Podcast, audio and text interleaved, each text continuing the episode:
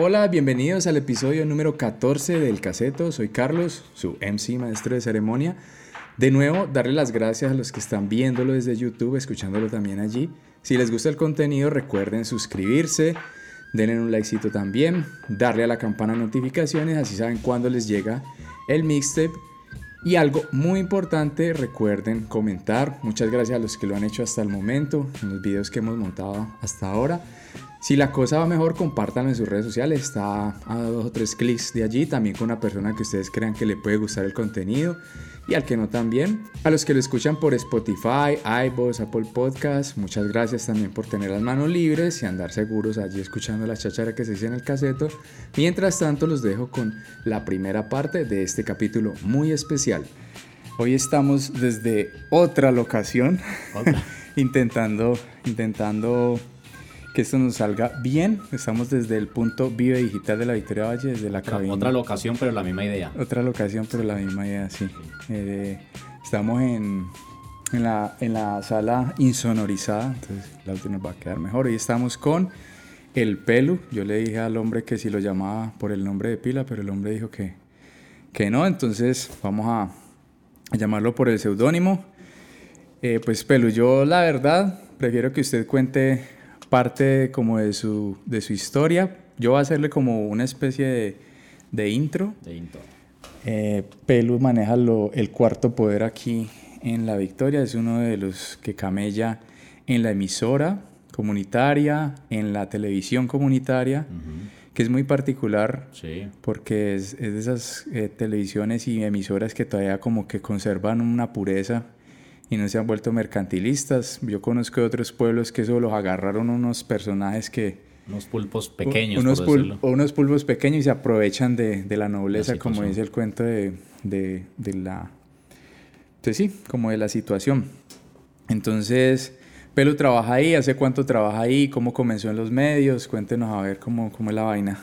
Vea, este, este ambiente está como lo que nos gusta, Ajá, como, como lo que hacemos. sí, Usted que le gusta la fotografía y pues que ya está en, este, en esta onda, por decirlo, de, del contenido digital. Y pues prácticamente esto es como una, un estudio para hacer audio o para hacer radio, o sea que nos lo sentimos como nuestro, sí. nuestro jardín. Está como eso, como en el, en el jardín, como en el patio de la casa. Y eso que como cambiamos de locación, pues aquí pues chévere, bacano el espacio. Oh, claro, no está, está mejor, está con, mejor. con un frío tremendo, pero bueno. No, está bueno, al, está al menos bueno. tenemos estamos- las, subimos de, subimos, chaquetos ahí. subimos de piso, subimos de, De piso. piso. térmico. Oiga, hermano, no, eh, pues sí, como usted mencionaba, hacemos parte de la, de la radio, la televisión local de La Victoria. Llevamos acá alrededor de siete años haciendo cositas, como digo yo. Cosas que de pronto es difícil hoy en día con tanta tecnología, con tanta inmediatez de redes sociales, contenido digital, porque pues mencionabas también que extra micrófonos que, que esta onda se está como expandiendo cada día más, ya se encuentra mucha competencia pues en, en cuestión de contenido digital. Y eso también se convierte como de una u otra forma en la competencia a lo tradicional, la radio y la televisión. Llegó la internet y lo cambió todo, Ujú. de muchas formas, pero también eh, ha permitido que la radio y la televisión haya evolucionado como una, un apoyo, como un- una base para uno pues eh, aprovechar estos medios digitales y seguir haciendo cosas, tanto en radio, televisión y lo que se llama pues contenido y, y periodismo a la vez. Ya. Y, y, y de pronto, pues dentro de tu experiencia, cuando vos comenzaste en la radio que, que te metiste pues a, estudiar esto, contanos ahí pues como un poquito cómo arrancó el cuento y en ese sentido, como lo que vos estás, digamos, re- resaltando de, de ese cambio, de esa evolución que lo has podido, digamos, ver. ¿cierto? Porque has estado pues como en ese medio y has visto cómo ha cambiado la cosa. ¿Qué puedes decirnos de eso? Primero pues como cómo comenzaste y eso como a lo que hoy vivís de pronto en estos medios, ¿qué, qué diferencia tiene ahí la vaina? Bueno, pues el amor por la radio siempre lo he tenido desde niño, Ujú. desde chiquito, desde que nací, pues prácticamente. Me cuentan mis familiares que me ponían un radio eh, en, el, en el oído, encendido, yo era feliz y contento.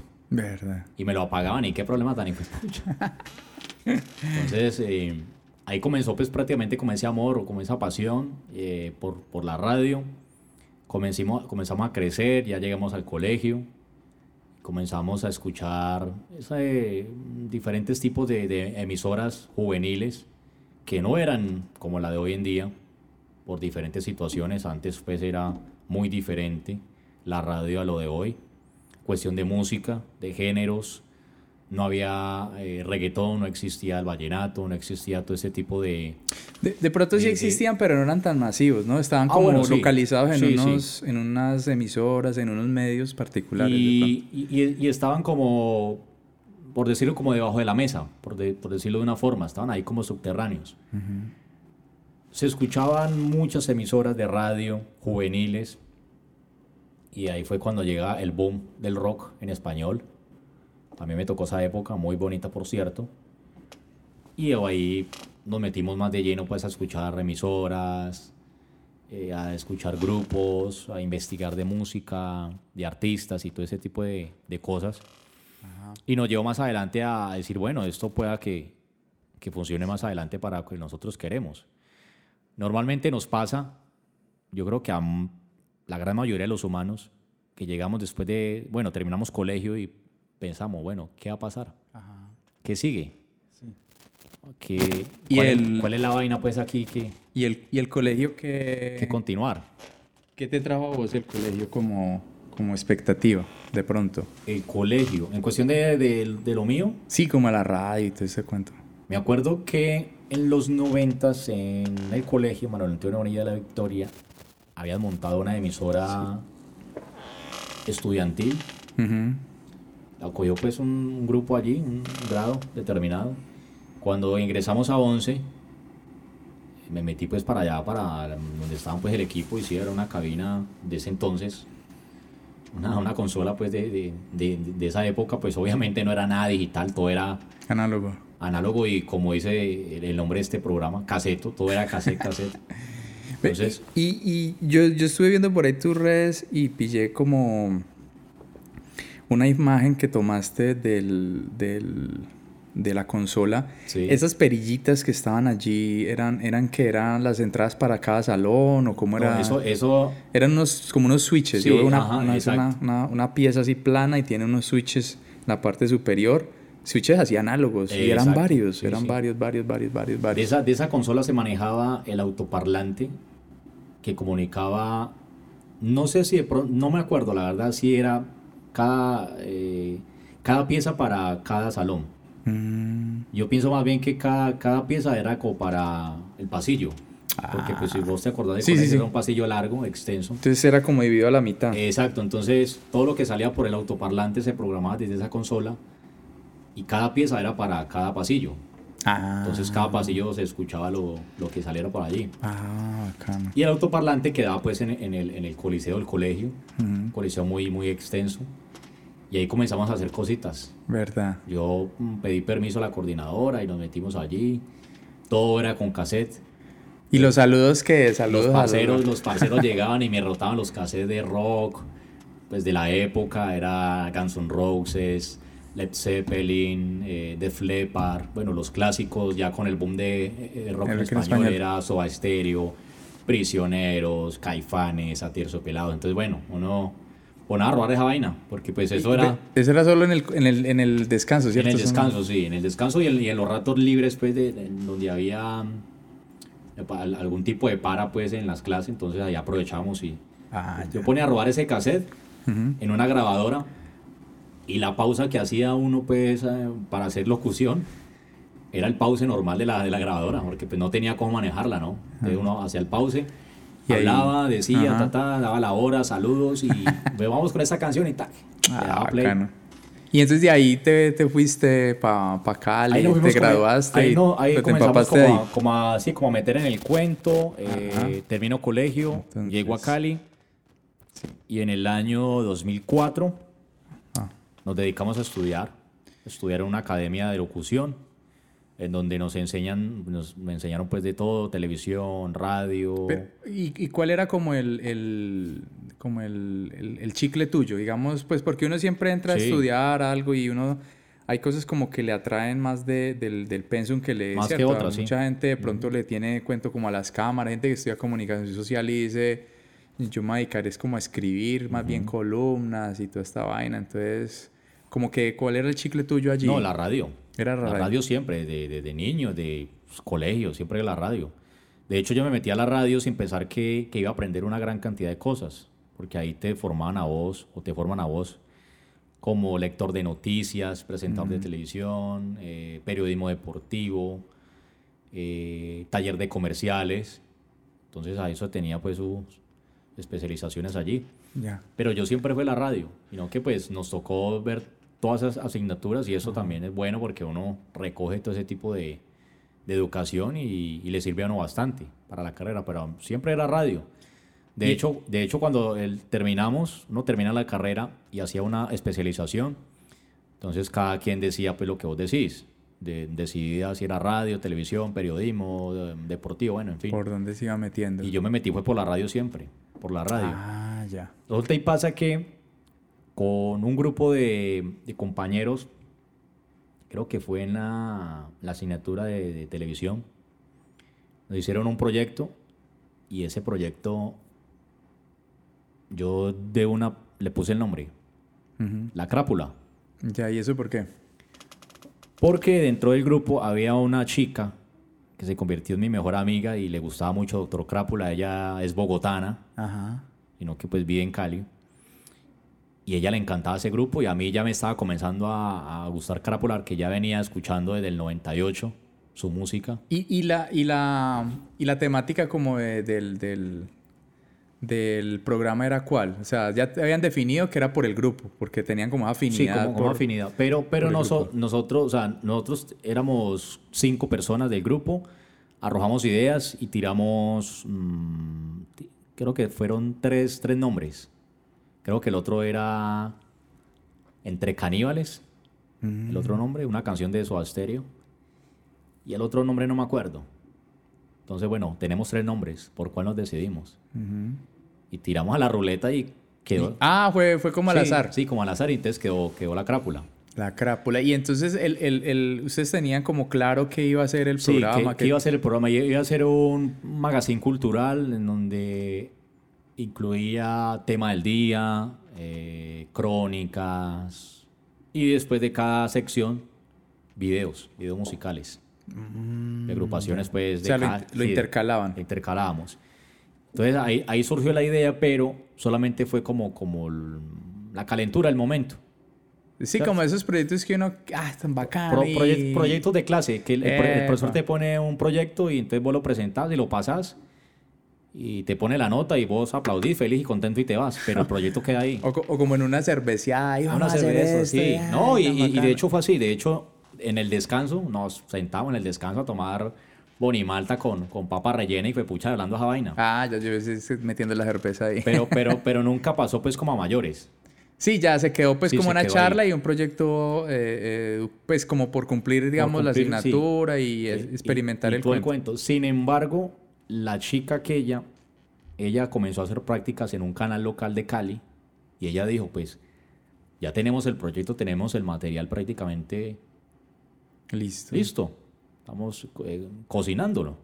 Pongámoslos a rodar a ver. Y ella lo, lo puso a rodar en el caldón donde ella está haciendo las prácticas y esa vaina nunca pasó. O al menos nunca nos dimos cuenta qué pasó. O sea, e- ella lo armó y, em- o sea, hicieron como No, el piloto. O sea, lo, lo- lo ar- lo armamos en el, o sea, el- en el grupo ya lo teníamos listo para la clase. ¿Y cua- cuántos capítulos hicieron? Un piloto, un digamos. piloto. Piloto Sí, fue un piloto como para la clase. para la clase. Eso quedó allí así. Sin embargo, yo le dije a ella, ve, pues ya tenemos el piloto, tenemos el producto, ¿por qué no nos aventamos y miremos a ver qué pasa? Entonces ella estaba haciendo prácticas en un canal local de Cali y ella aprovechó esa oportunidad y lo tiramos. Presentamos la propuesta. Pero nunca supiste si nunca salió nos dimos cuenta, o sea, no, nunca nos dimos cuenta qué pasó, si al director del canal le gustó, qué le pareció la idea. Nunca nos dimos cuenta de nada. Mm. En todo caso fue que yo le dije a ella, listo, no pasa nada. Eso algún día, algún día se dará en, otra, en, otro, en otro lado. Sí, o sea, por lo menos queda la semillita. Queda la semilla. ¿Cómo le parece, hermano, que después de pasar mucho tiempo, yo ya estando ya acá en La Victoria, mi primer programa en televisión, en el canal local donde estoy ahora, Televictoria. fue La Crápula. La crápula. Ah, Recogí ese mismo proyecto, me lo traje para acá. Ah, qué bien. Y aquí sí aprobaron. Claro, y no, todo. aquí, aquí de una entró, ya como teníamos, hicimos un piloto, ahí fue, ahí sí ya eh, me acompañó en ese, en esa, en esa ruta Claudia Zúñiga Tatis, Ujú. que es- están en, Un saludo, se la tiene que, tenemos Viven- que mandar este, vi- vive en este podcast Unidos, para que por si, por si nos está viendo, hay un saludo. Yo también la conozco a Ah, bueno, bien. Tatis. Yo hice un curso con ella aquí en el, en el ¿cómo era que se llamaba? Eh, el CREM. El CREM. Un curso de, de, de ¿qué era eso? Televisión y fotografía. Sí, algo así. Algo así. Es muy chévere. Con ella hicimos eso. Entonces, con, con Tati, un saludo para ella a la distancia, comenzamos a rodar esa vaina, parce.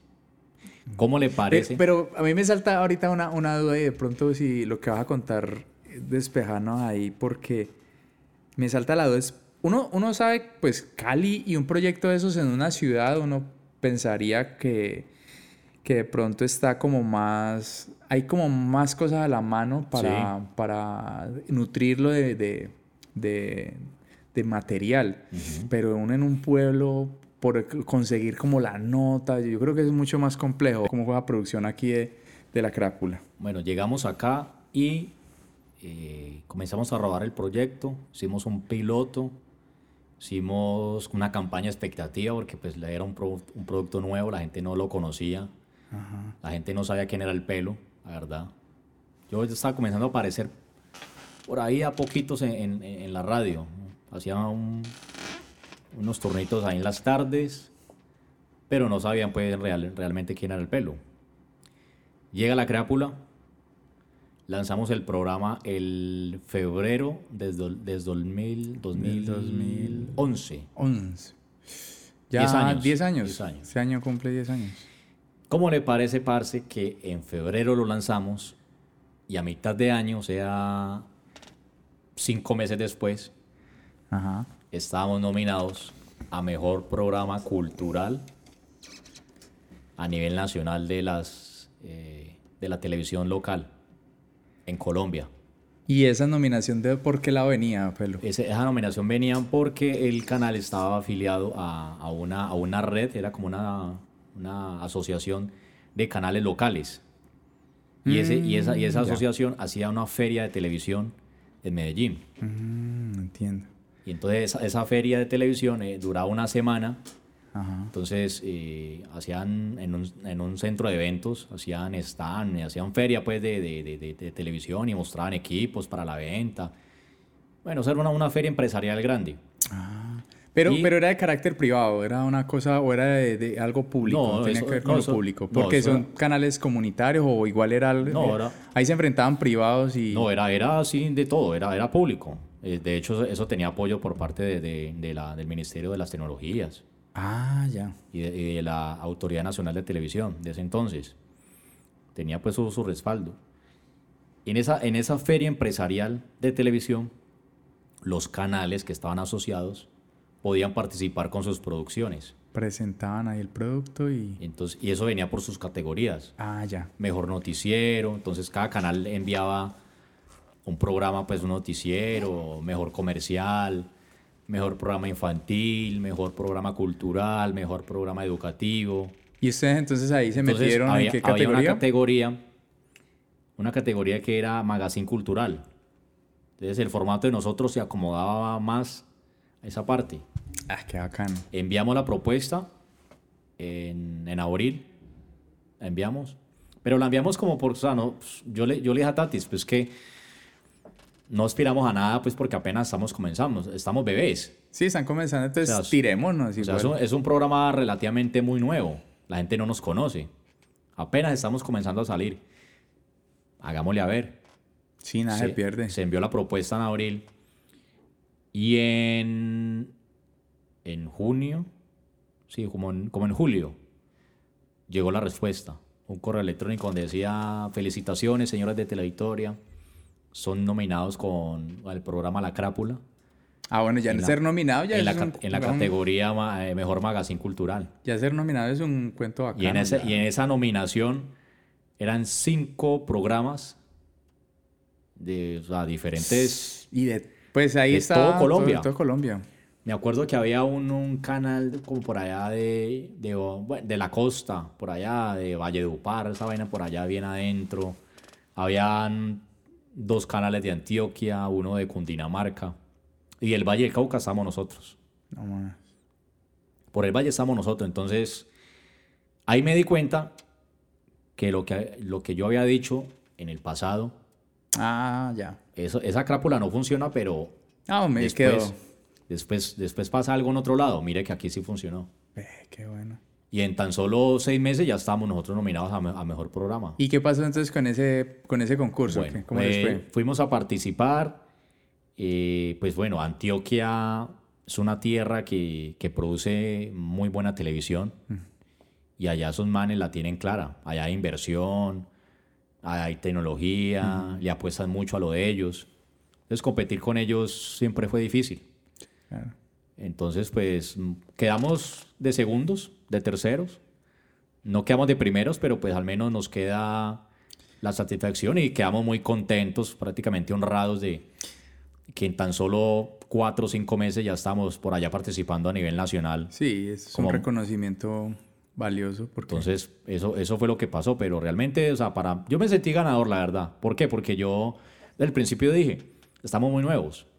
De pronto que el programa lleve un año, dos años, que uno ya tenga eh, experiencia o el recorrido ya uno sepa cómo es la vaina. pues sí. Pero un programa relativamente nuevo, cuatro o cinco meses. Entonces, no, pues para mí yo me sentí el ganador. Ay, qué bien. Y entonces el programa, el, El- programa cómo, cómo era, era un- era cada ocho días, pro- el pro- obviamente. no, el programa o- era ca- cada, ocho días y ¿qué contenía el programa? Tenía una, una sección que llamaba Diga lo que quiera. Ya. Entonces salíamos a la, a la calle y le poníamos cámara y micrófono a la gente. Diga lo que quiera. a la gente ahí. La gente decía, bueno, eh, está haciendo mucho calor o falta más empleo en, la- en el pueblo, mm, estoy vendiendo tal cosa. Bueno, lo que, lo que quisi- así como dice el nombre, diga lo que quiera. Teníamos, ha- hacíamos temas del día. Poníamos un tema del día, en tema pues... eh, Pero entrevistando a gente, usted lo desarrollaba. no, eh, en la, en la- la- la gente era que, que- que nos apoyaba siempre con eso. Nosotros entrevistamos a la gente. Ah, ya. Pone- eh, mm, poníamos un tema del día y salíamos a la calle y le preguntamos a la gente sobre ese tema del día. Y, y yo, y yo, y, y, bueno, sigamos con las sesiones. ¿Cómo era? ¿Estaba Eh, esa? Pero que pero lo, lo mejor fue que todo fue llegando de a poquito. Porque al principio comenzamos, eh, diga lo que quiera, tema del día. Y en entre y medio en- de y eso entre tiramos medio musiquita, tiramos música, musicales. videitos bueno. musicales. Bien sea de lo clásico. Pero o de lo- rock. o- sí, rock. Sí, el, rock. el programa siempre fue rock. Siempre. Español, inglés, pop, eh, bueno, todo. Lo que se, lo, lo- el- el- lo que se desprende después del, De del, esa rama del gran, rock. del gran árbol. Todo fue rock. Y a medida del tiempo, las ideas nos fueron llegando y fuimos como metiéndole más. Más cositas. Más cositas ¿Y cuánto vaina. tiempo al principio lo alcanzaron a desarrollar? ¿Cuánto tiempo duraba? El programa O duraba... siempre fue, tuvo como un, un- tuvo una marca, digamos, ah, vamos a hacer de media hora. No, o el, el, el pro- el programa con todo, con todo, quedaba, quedaba una hora. ¿Una hora? Era una hora, sí. Oh, entonces al principio les tocaba, las sesiones eran más largas. Sí, para eso, dar- exacto. Pero ya después, cuando fue llegando más cosas, le, le metimos más ingredientes al- Claro. al sancocho.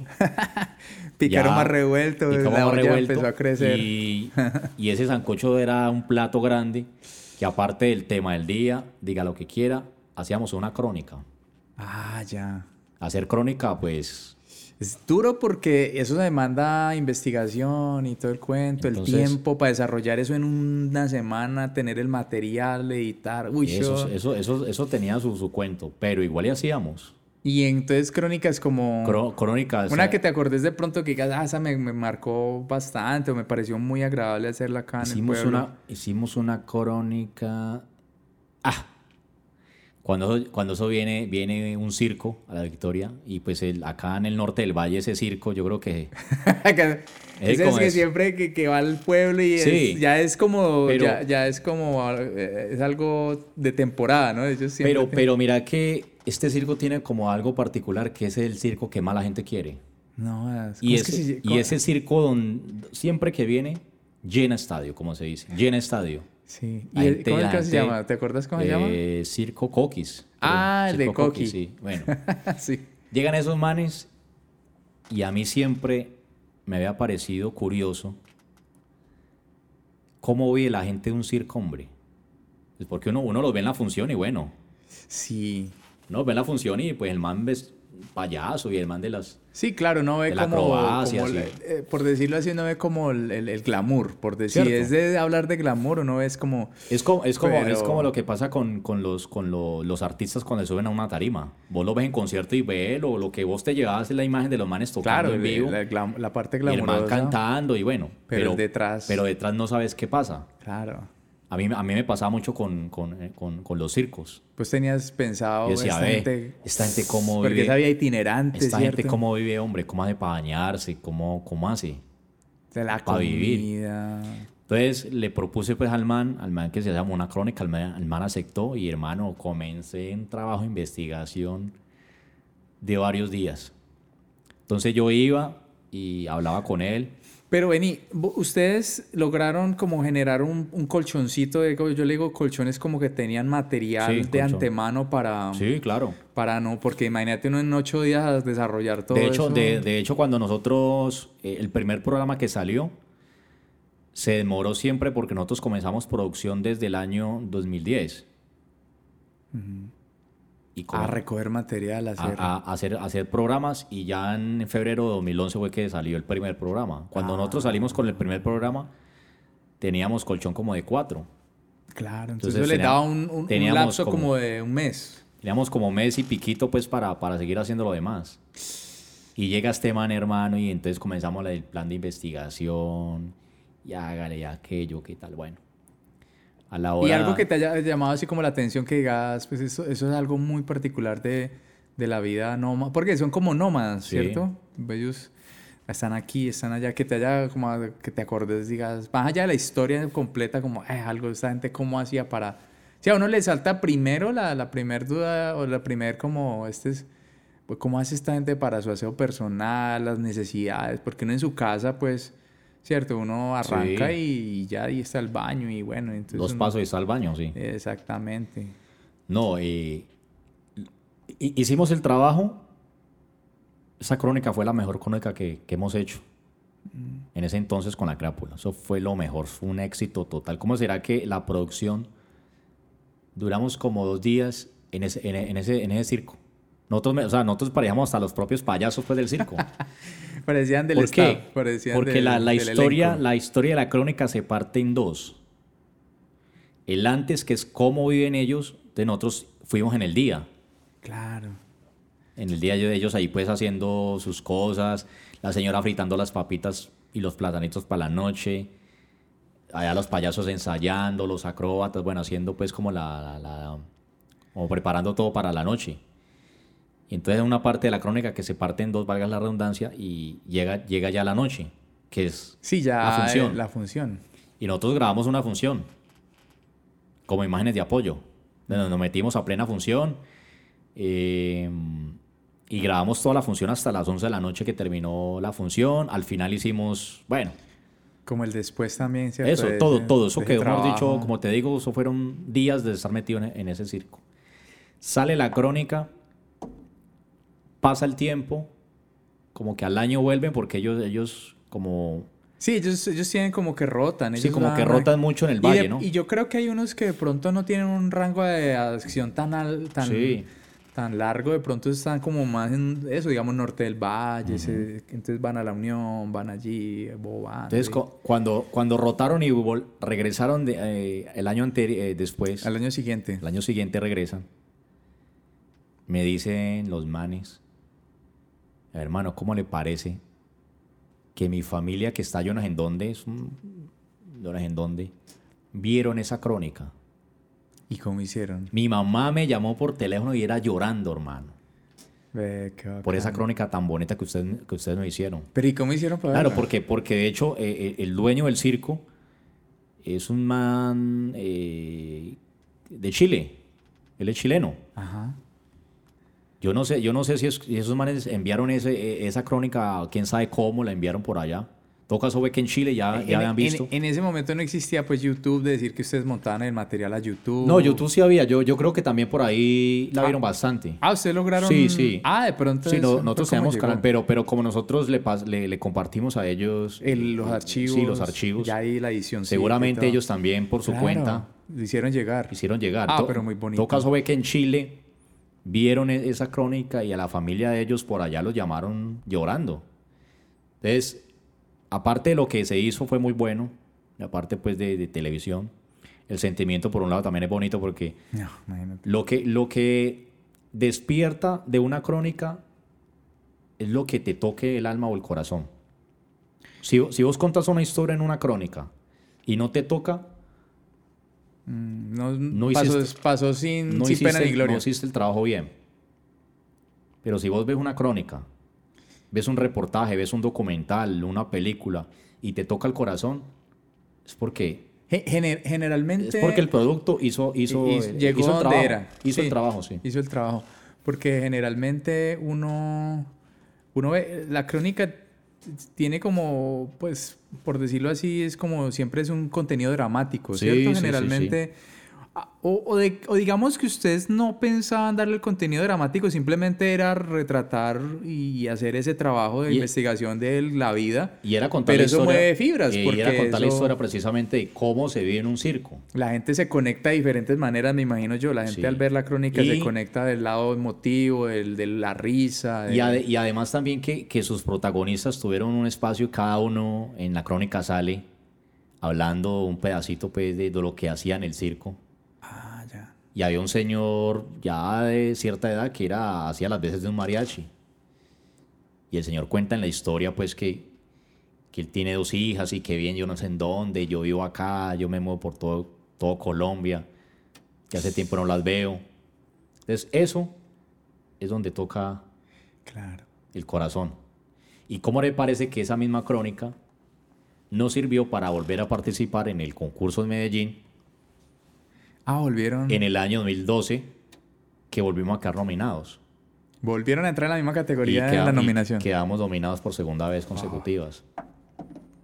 Entonces, entonces prácticamente, hermano, la crápula fue una sensación y fue de hecho el pie, eh, como se dice, la patadita del, del éxito a lo que hoy en día es el pelo. Porque ahí ya todo el mundo me, me decía, uy, parce, usted es el que presenta la crápula, uy, parce, tan bacano ese programa, a mí me gusta tal banda, hagan un especial de tal, chévere la crónica que hicieron, bueno. Claro, y es un, es un trabajo de, de tiempo, Y eso de tuvimos, esfuerzo. tuvimos mucha, mucha acogida. Y, y yo creo que tenían esa acogida por la cuestión también de que involucraran a la comunidad, ¿cierto? Porque ustedes tenían... Y, y en, y de pronto en, en canales comunitarios eso es chévere porque uno Sí, ahí se ve, ve reflejado pues, a, los- a la Y gente, por, y a los por otro lado, porque, porque era, era algo, algo nuevo, algo innovador, algo que nunca había pasado en el canal.